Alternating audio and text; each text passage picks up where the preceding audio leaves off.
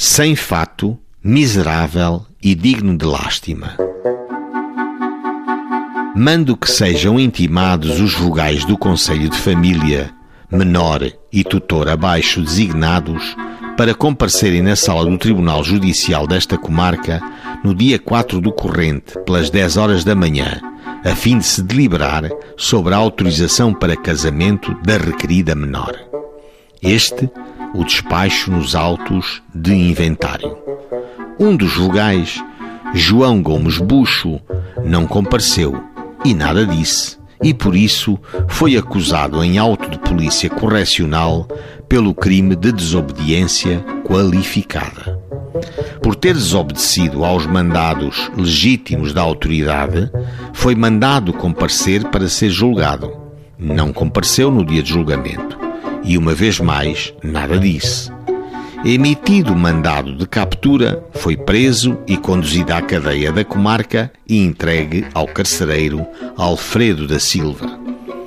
Marcado novo dia para julgamento, ao mesmo compareceu e, interrogado à culpa, disse que é verdade ter desobedecido aos mandados deste juízo conforme consta dos autos e que, procedendo assim, não teve em vista faltar ao respeito aos mesmos mandados, pois envergonha-se de comparecer em tribunal com o fato único que possui e cujo estado é como se vê.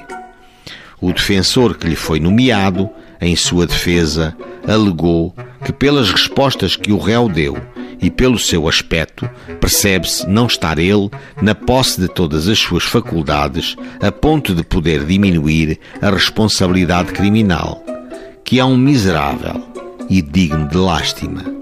Foi mandado conduzir à cadeia, mas provavelmente conduído, o senhor juiz determinou exame médico-legal. Preso, foi conduzido por duas vezes ao exame médico.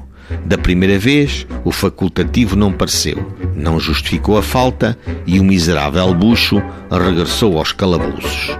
Feito o exame do seu estado mental, o facultativo que o examinou concluiu: o examinado é um deficiente mental, cujo estado é incompatível com a exigência da responsabilidade pelo ato incriminado. Regressou, após o exame, à cadeia. Algum tempo depois, nos autos, despachou-se. Ponha-se em liberdade, entregando-se à família. Concluindo, de miserável que era, miserável ficou.